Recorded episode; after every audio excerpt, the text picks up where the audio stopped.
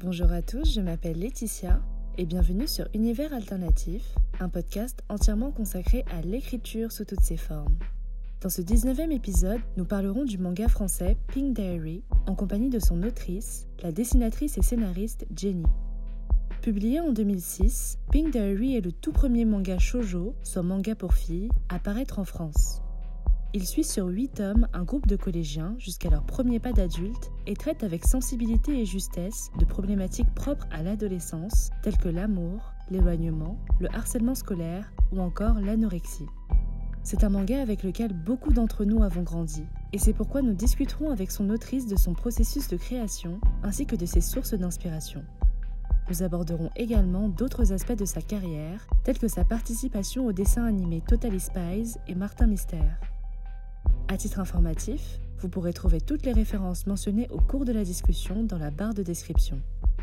Je vous laisse à présent à ce 19e épisode. Très bonne écoute à tous.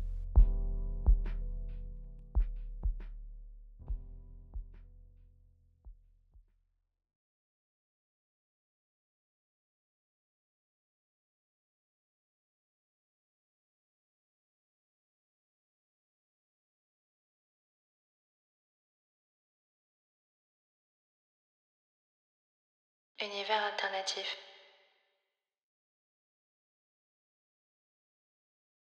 Tout d'abord, Jenny, comment allez-vous? Oh bah écoutez, euh, ça va. ça va, ça va. Euh, je viens de boucler euh, le tome 6 de Comme un garçon et j'ai pris un petit temps de pause pour préparer de nouveaux projets et puis voilà, ça va.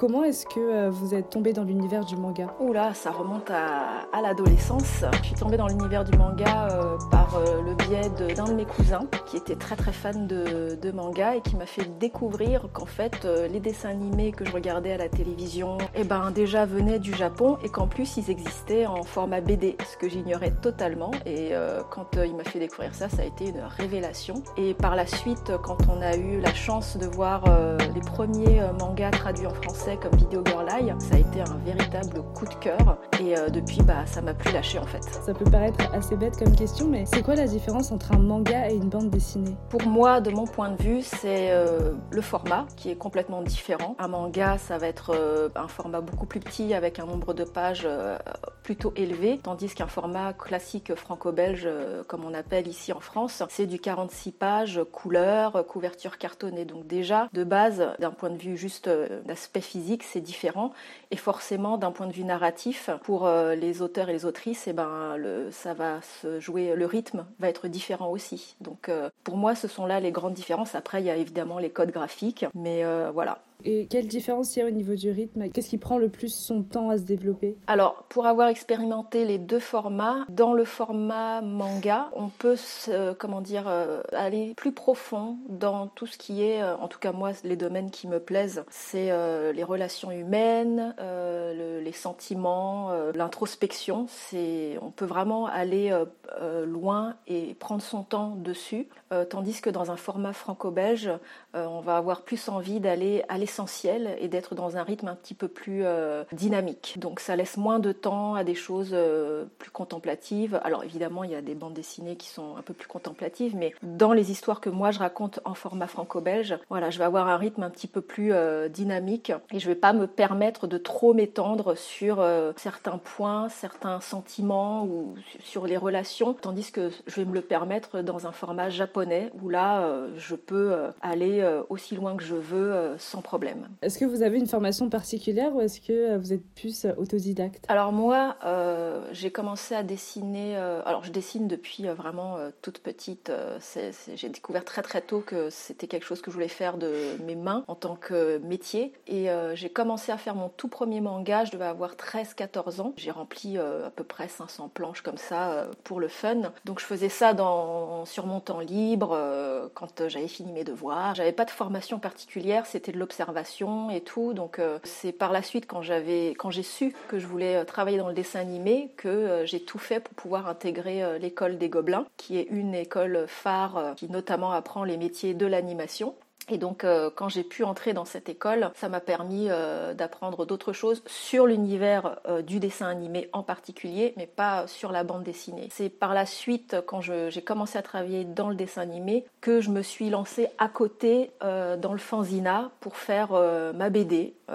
voilà, et c'est comme ça qu'a commencé Pink Diary. Donc, c'est vraiment sur le tas, en s'amusant avec les amis à faire un petit fanzine que j'ai vraiment commencé à faire la BD. Et par la suite, euh, c'est devenu plus sérieux quand euh, j'ai eu euh, des amis qui m'ont poussé à faire un dossier lors d'un festival BD parce que voilà, ils se sont dit bah il faut que tu fasses quelque chose de ça quoi. Et moi, j'y suis allée un peu à la one again en me disant de toute façon, c'est un format qu'on ne voit pas une française qui veut faire du manga, euh, c'était euh, complètement voilà, ça, n'existait pas encore à l'époque, donc j'y allais un petit peu sans trop y croire. Et puis bon bah finalement c'est comme ça qu'a démarré ma carrière d'autrice de, bande dessinée. Donc j'ai pas une formation dédiée à la bande dessinée, mais c'est un peu voilà, c'est une passion que j'ai toujours eue et donc qui ne m'a jamais lâchée, même quand je faisais du dessin animé. Comment l'idée de Pink Diary est née? Elle est née en fait d'une des innombrables histoires que je racontais quand je, je faisais mes petites histoires dans mon coin et en fait, euh, les héros de cette histoire étaient les enfants de héros d'une précédente histoire que j'avais créée. Donc c'est né comme ça. Et puis euh, c'est resté dans un coin de ma tête. Euh, ça s'est développé tout doucement au cours des années qui ont suivi. Et en fait, j'ai voilà, j'ai traversé des périodes particulières pendant l'adolescence, puis en étant étudiante. Et j'ai récolté tous ces petits événements, toutes ces choses que j'ai vécues dans un petit coin de ma tête. Et ça a nourri euh, l'histoire de Pink Diary et quand je me suis lancée dans le fanzina, et eh ben toutes ces choses sont ressorties en fait. Voilà. Donc c'est comme ça que ça s'est créé tout doucement euh, d'année en année dans ma tête. Et pourquoi avoir choisi euh, de le faire en style manga? Parce que c'était comme ça que je voulais le faire et que comme j'étais tellement imprégnée par toutes les lectures manga que j'avais à l'époque, je ne me voyais pas le faire autrement en fait. Je voulais faire exactement comme ça. C'est ce que j'ai expliqué à, à, mon éditeur à l'époque quand je lui ai présenté le dossier parce qu'il m'a demandé si je voulais pas plutôt le faire en format franco-belge. Je lui ai dit non, c'est juste ce format-là qui me plaît, je veux m'exprimer de cette manière-là et je le vois pas autrement. Donc euh, voilà. Comment est-ce que vous définiriez euh, cette histoire à un inconnu? Comment est-ce que vous en feriez le, résumé? C'est compliqué. Euh, comment j'en ferais le résumé? En fait, je pense que c'est des histoires d'ados, des ados qui se cherchent, qui vont se découvrir et grandir au travers de, de blessures, euh, plus ou moins profonde selon les personnages. Et c'est en général le thème que j'ai, je pense, j'ai voulu aborder. À l'époque, j'avais pas forcément le recul euh, pour pouvoir euh, mettre vraiment des mots sur ce que je voulais dire, sur ce que j'avais envie d'exprimer. Mais aujourd'hui, X années plus tard, je me dis que c'est ça. Ce sont des ados qui, voilà, ont une blessure un jour et puis qui de la colère vont passer doucement à des sentiments plus apaisés au contact des uns des autres. Voilà.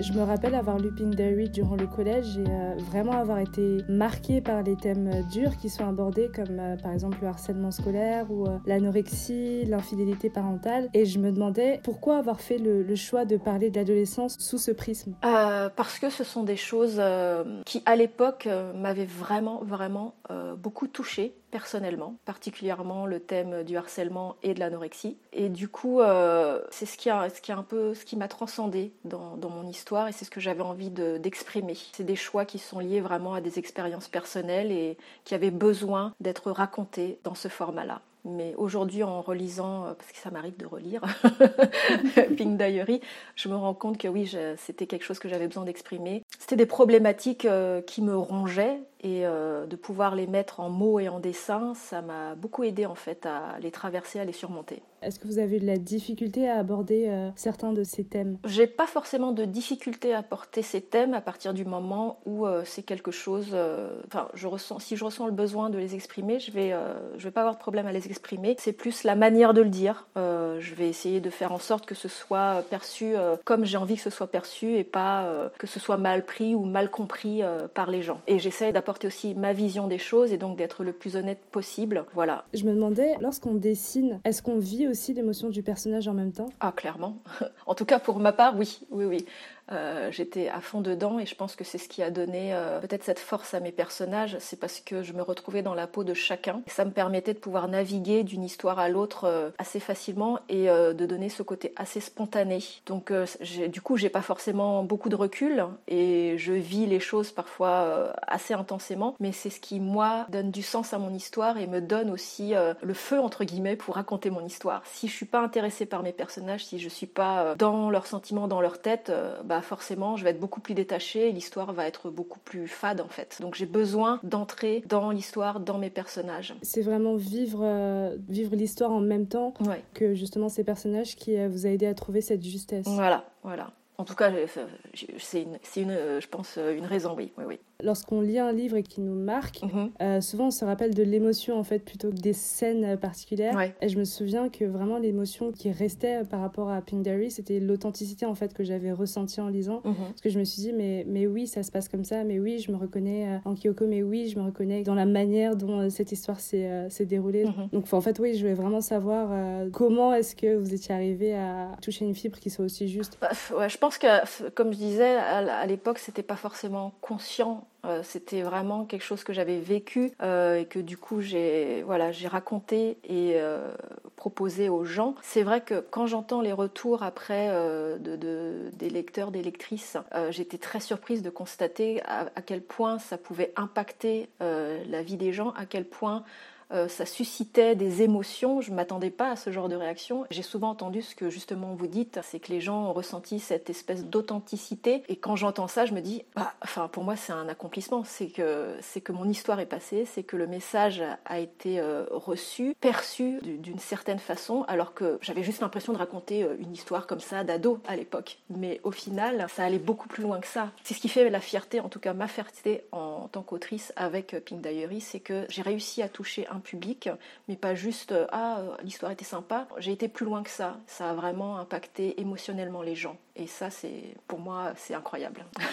c'est la cerise sur le gâteau. Vous employez le mot euh, message. C'est quoi le message derrière Pink Diary? Le message derrière Pink Diary, euh, c'est que voilà, malgré les blessures, on peut toujours se relever si on est bien entouré et si on accepte d'être aidé faut arriver à accepter l'aide autour de soi et ne pas rester euh, dans, dans, son truc, quoi, dans ses problèmes, dans ses soucis, parce que on finit par tourner et ressasser euh, continuellement. Je me demandais euh, si vous aviez un, passage qui maintenant vous vous rappelez même parce que vous avez vraiment beaucoup aimé le mettre en scène. ouais, je pense à Akemi et Yuki quand euh, Yuki euh, finit par euh, dévoiler à Akemi sa véritable identité. Ouais, j'ai beaucoup apprécié dessiner cette scène. J'ai beaucoup d'affection pour Yuki et c'est un moment d'extrême vulnérabilité où il sait très bien ce que ça risque de provoquer s'il dévoile sa véritable identité à Akemi. Et euh, voilà, j'avais envie de, le mettre dans cette position de vulnérabilité et euh, de le dessiner en essayant de, rendre les choses aussi intenses que possible. C'est toujours euh, un plaisir, entre guillemets. C'est ouais, super intéressant en fait. Donc c'est des moments de vulnérabilité comme ça que, que j'aime beaucoup dessiner. Et est-ce que même à ce jour, les personnages vous manquent? Je pense à eux de temps en temps. Ça m'arrive quand j'imagine des histoires pour d'autres projets ça m'arrive de penser à eux. Ce qui me manque, c'est plutôt le format euh, manga, mais les personnages, euh, voilà, j'ai passé quelques années avec eux, euh, je les ai vus grandir, et au final, comme j'ai dit tout ce que j'avais à dire, j'ai raconté tout ce que je voulais raconter, le chapitre est clos. C'est un chapitre terminé pour moi et donc non, non, il, ne me manque pas. Mais par contre, le format manga, oui, me manque.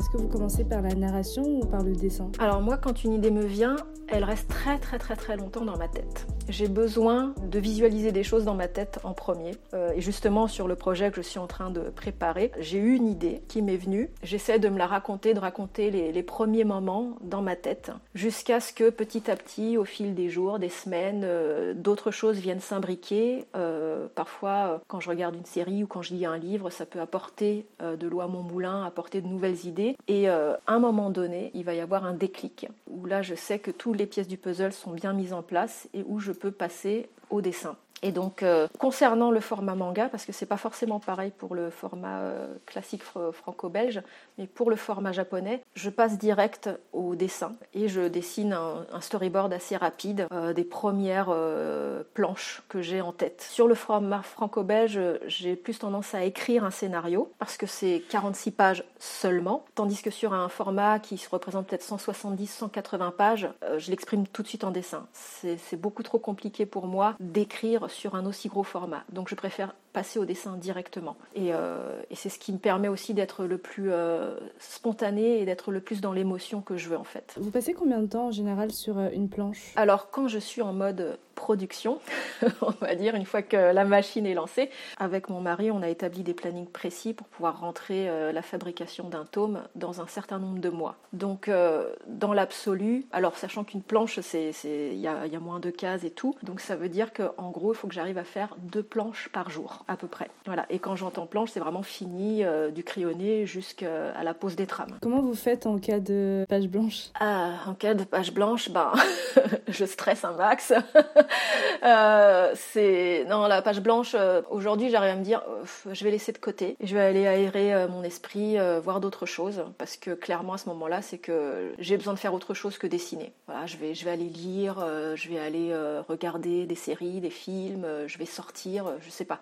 J'ai besoin de couper complètement. Une fois que c'est bon, ben là, je peux revenir. C'est parce qu'à un moment donné, voilà, les idées ne viennent plus, donc je, je force pas en fait. Je force pas, je préfère passer à autre chose. Ça vous a pris combien de temps de, euh, de produire euh, un tome euh, de, de Pink Diary? Alors pour un tome de Pink Diary, à partir du moment où mon mari est venu travailler à mes côtés, on prenait, je crois, 4 mois et demi pour faire un tome complètement terminé. Et c'était quel type de routine à peu près? Alors, faut que j'arrive à me rappeler. Alors, à l'époque, donc, on, alors on travaillait sans compter nos heures. à l'époque, aujourd'hui, ce serait plus pareil parce qu'on a des enfants. Mais en tout cas, à l'époque, je commençais généralement assez enfin assez tôt. J'essayais de commencer vers 9h et par contre je finissais à l'heure où je finissais. Donc, euh, et puis on, parfois on travaillait aussi les week-ends. Dans un premier temps, je devais faire le storyboard complet sur les 180 pages, donc ça me prenait environ deux semaines à raison d'une quinzaine de pages storyboardées par jour. Et ensuite, à partir de là, euh, je commençais l'ancrage. Alors à l'époque, c'était à la plume et tout. Chaque jour, il fallait que je fasse, je crois, 5 pages ancrées, si je me rappelle bien. L'ancrage, c'est tout simplement mettre l'encre sur euh, les storyboards, c'est ça? Voilà, c'est ça. Faire le noir et blanc au propre après avoir fait le, crayonné. Donc si je me trompe pas, oui, je devais à peu près faire 5 pages par jour, sachant que mon mari, lui, il ancrait, une, il ancrait les décors, les cadres et les bulles, et moi, euh, j'ancrais euh, tout ce qui était euh, personnage. Une fois que ça s'était fait, on passait sur logiciel pour poser les trames, et ça, je me rappelle plus exactement, je crois que je faisais une dizaine de pages par jour, et après, une fois que c'était fait, ben, on envoyait tout aux éditions Delcourt. Donc tout ça, ça rentrait en à peu près 4 mois et demi. Bah, je me demandais si vous aviez rencontré des, difficultés techniques pendant la confection de Pink Diary. Non, je me rappelle pas avoir eu des difficultés particulières. Euh. On avait vraiment trouvé un truc qui fonctionnait super bien, un rythme euh, et une méthode de travail qui fonctionnait très très bien. C'était juste au début, quand mon mari m'a rejoint au tout tout début, il y avait des ajustements à faire. Je sortais de six mois de Pink Diary tome 1, j'étais sur les rotules, on n'avait pas de temps mort, donc il fallait enchaîner, donc j'étais très stressée et tout. Et j'avais une vision assez euh, rigide de la façon dont il fallait travailler. Moi, je voyais que voilà, il fallait produire, produire, produire. Et mon mari avait un rythme différent. Donc là-dessus, il a fallu s'ajuster. Il a fallu que moi, je mette un peu d'eau dans, dans, mon vin et tout. Mais au final, on a fini par trouver un rythme. Mais c'était la principale difficulté à surmonter au tout début quand on a commencé à travailler en équipe.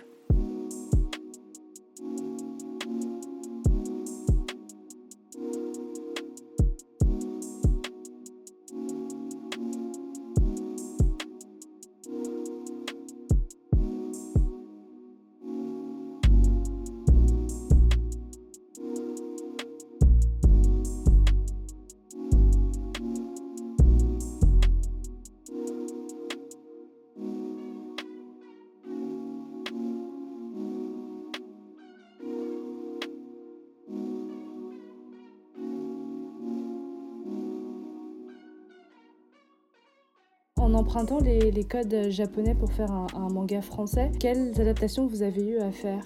Euh, je pense que la plus grande adaptation, ça a été euh, de le faire dans le sens de lecture euh, occidental. on m'a souvent posé la question, mais pourquoi vous l'avez pas fait dans le sens japonais? Je dis bah parce que moi je lis de gauche à droite, donc je dessine de gauche à droite, donc ça c'est le principal ajustement que j'ai dû faire, qui n'en est pas un parce que je me suis juste, j'ai juste fait les choses comme je le sentais. Mais sinon, j'ai fait les choses vraiment de ma façon très spontanée. J'ai pas eu le sentiment de, m'ajuster puisque c'était c'était la première bande dessinée que je faisais en tant que professionnelle. J'y suis allée euh, comme ça, quoi. Et à sa sortie, quelle a été la, réception? Alors, à sa sortie, la réception a été euh, très positive. Ce à quoi je ne m'attendais pas, étant donné euh, les échos qu'on avait avant la sortie, quand Delcourt a commencé à faire de la communication sur le projet. les gens étaient absolument outré qu'une française euh, fasse euh, euh, du manga. Ils disaient on peut pas appeler ça du manga, c'est pas possible. Ah oui, oui, ouais, c'était assez tendu. Et pour quelle raison? Il y avait des puristes qui ne pouvaient pas envisager que des Français pouvaient dessiner dans ce format-là. C'était juste pas possible. Donc j'ai dit bah ok, pourquoi pas? Écoutez, si c'est ce que si c'est comme ça que vous voyez les choses, j'ai envie de dire tant pis tant pis, euh, vous ne lirez pas euh, ma bande dessinée. J'ai même eu euh, des personnes qui, étaient venues me voir à l'époque on faisait des fanzines et donc qu'on allait encore dans les, les salons manga et tout, qui étaient venues me voir en disant ah oui pour moi le manga c'est pas c'est pas comme ça qu'il faut faire, c'est les Français ne peuvent pas le faire et tout. Je fais ok, c'est bien. Et au final, une fois que la série a, été publiée, et eh ben, les retours euh, ont été extrêmement positifs. Euh, beaucoup de gens, et ça, ça m'a aussi beaucoup surprise, ont découvert le manga grâce à Pink Diary. Ça, j'étais euh, ah bon? Et bah, du coup, ça m'a fait super plaisir. Si ça a pu permettre après de, ça, a pu leur permettre de lire après d'autres mangas. Mais voilà, des retours très positifs et aussi le fait que ça a accompagné beaucoup d'ados de façon positive aussi. Donc euh, voilà, et ça a effacé euh, tout ce qui s'est passé avant la, sortie du tome 1. Et maintenant, bah, en 2021, presque 2022, ouais. cette attitude élitiste, comment est-ce qu'elle a évolué? Bah, j'ai alors. Je ne me tiens pas forcément hyper informée, mais j'ai l'impression que euh, je ressens plus cette espèce de réticence au contraire, euh, j'ai l'impression que maintenant les gens sont beaucoup plus ouverts et euh, à partir du moment où euh, l'histoire leur plaît et que c'est dans un format même, enfin c'est format manga, je pense qu'ils font pas de différence entre le fait que ce soit un japonais ou un français. Je pense notamment à la série Radiante que j'apprécie énormément de Tony Valente où il a un succès complètement fou et les gens disent pas oh oui mais les français donc non non non l'histoire est super, le dessin est magnifique, c'est tout on a besoin que de ça. D'être français ou japonais, ça change pas grand chose. C'est voilà. À partir du moment où une œuvre rencontre son public, euh, c'est l'essentiel. Vous travaillez sur quel projet en ce moment? Alors en ce moment, donc, euh, je travaille euh, sur les légendaires Résistance, qui est une série de Patrick Sobral, et j'ai aussi ma série donc où je scénarise et dessine, qui est la série Comme un garçon. On vient de terminer le tome 6. Et euh, je travaille aussi en collaboration avec Patricia Lifong sur La Rose écarlate euh, Mission, qui est euh, le spin-off de sa série originale La Rose écarlate. Et voilà, c'est déjà pas mal. J'ai vu que vous aviez euh, travaillé aussi sur Martin Mystère et Totally Spies. Oui, oui, oui. Je trouvais ça complètement dingue. et vous faisiez du caractère design. C'est ça. C'est quoi cette pratique? Alors, le caractère design, en fait, c'est de la création de personnages. Sur euh, le Martin Mystère, qui est la série sur laquelle j'ai commencé à travailler, donc on faisait du création de personnages secondaires. Donc pour chaque épisode, on créait tous les personnages secondaires. Et sur euh, Totally Spies, je faisais du storyboard. Donc j'ai storyboardé quelques épisodes euh, de la saison, euh, je ne sais plus si c'est la deuxième ou la troisième. Wow. Est-ce que c'était les Totally Spies avant qu'elles aillent à l'université ou après? Ah, alors très bonne question. Je crois qu'elles allaient déjà à l'université peut-être. C'était en fin 2004, parce qu'en 2005, moi j'ai commencé après à travailler full-time sur Pink Diary. Donc j'ai commencé en janvier 2005, j'étais sur Pink Diary, donc ça datait de 2004. Alors en 2004, elles étaient où? Mystère. Je crois qu'elles étaient encore au lycée. Hein. encore au lycée. Ouais, il me semble. Dans tous les cas, j'étais fan. Euh, parfait. Et ben parmi tous ces projets euh, sur lesquels vous avez euh, vraiment le plus aimé travailler? Pour l'instant, c'est voilà, Pink Diary. c'est la première série avec laquelle je me suis lancée en tant qu'autrice de BD et qui voilà qui a marqué le début de ma carrière. Donc je pense que forcément ça voilà, c'est comme le, le, le manga que mon manga préféré restera toujours Video Girl Eye parce que c'est le premier que j'ai découvert euh, et qui a marqué mon adolescence. C'est des, choses qui sont arrivées à des moments très importants de ma vie, qui m'ont marqué à une période très importante. Donc euh, forcément, euh, même des années après, je pense que voilà, ça reste toujours le projet sur lequel j'ai préféré travailler malgré la difficulté, parce que c'était très très compliqué d'être que deux sur un projet comme ça, qui devait sortir à un rythme identique au rythme japonais. Mais c'était des années complètement dingues et que je ne regrette pas et que je suis heureuse d'avoir vécu. Et bah justement, avec le recul des années, vous portez euh, quel regard maintenant sur Pink Diary? Je ressens euh, beaucoup de tendresse vis-à-vis de ce projet. Je, revois l'état émotionnel dans lequel j'étais à l'époque. Je revois les raisons pour lesquelles ce projet a existé. Donc il y a, y a, un gros, gros, gros euh, bagage émotionnel qui accompagne Pink Diary. Donc j'ai beaucoup, beaucoup de tendresse pour ce projet.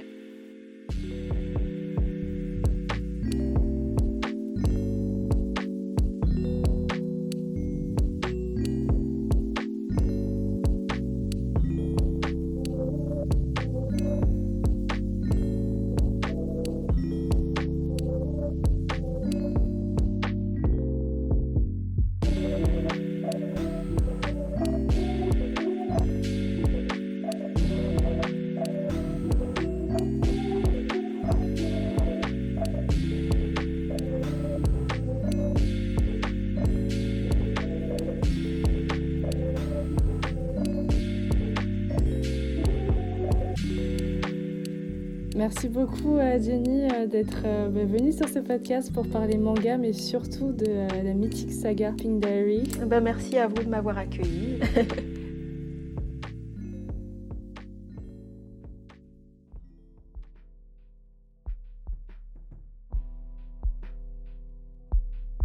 J'ai une tradition qui est de laisser à l'invité le mot de la fin. Mais par mot de la fin, j'entends vraiment un seul et unique mot qui peut ou non avoir un lien avec cet épisode Merci beaucoup d'avoir écouté ce 19e épisode d'Univers Alternatif consacré au manga Pink Diary. Univers Alternatif est un podcast d'écriture que j'ai écrit et réalisé avec les musiques de Wild Capster, Kuroa, Pink et Man. Vous pouvez principalement retrouver Univers Alternatif sur Apple Podcasts, Spotify, YouTube, ainsi que sur toutes les autres plateformes de podcast. Vous pouvez également me suivre sur Twitter à u-alternatif et sur Instagram à univers.alternatif. On se retrouve dans trois semaines avec un épisode sur le français québécois.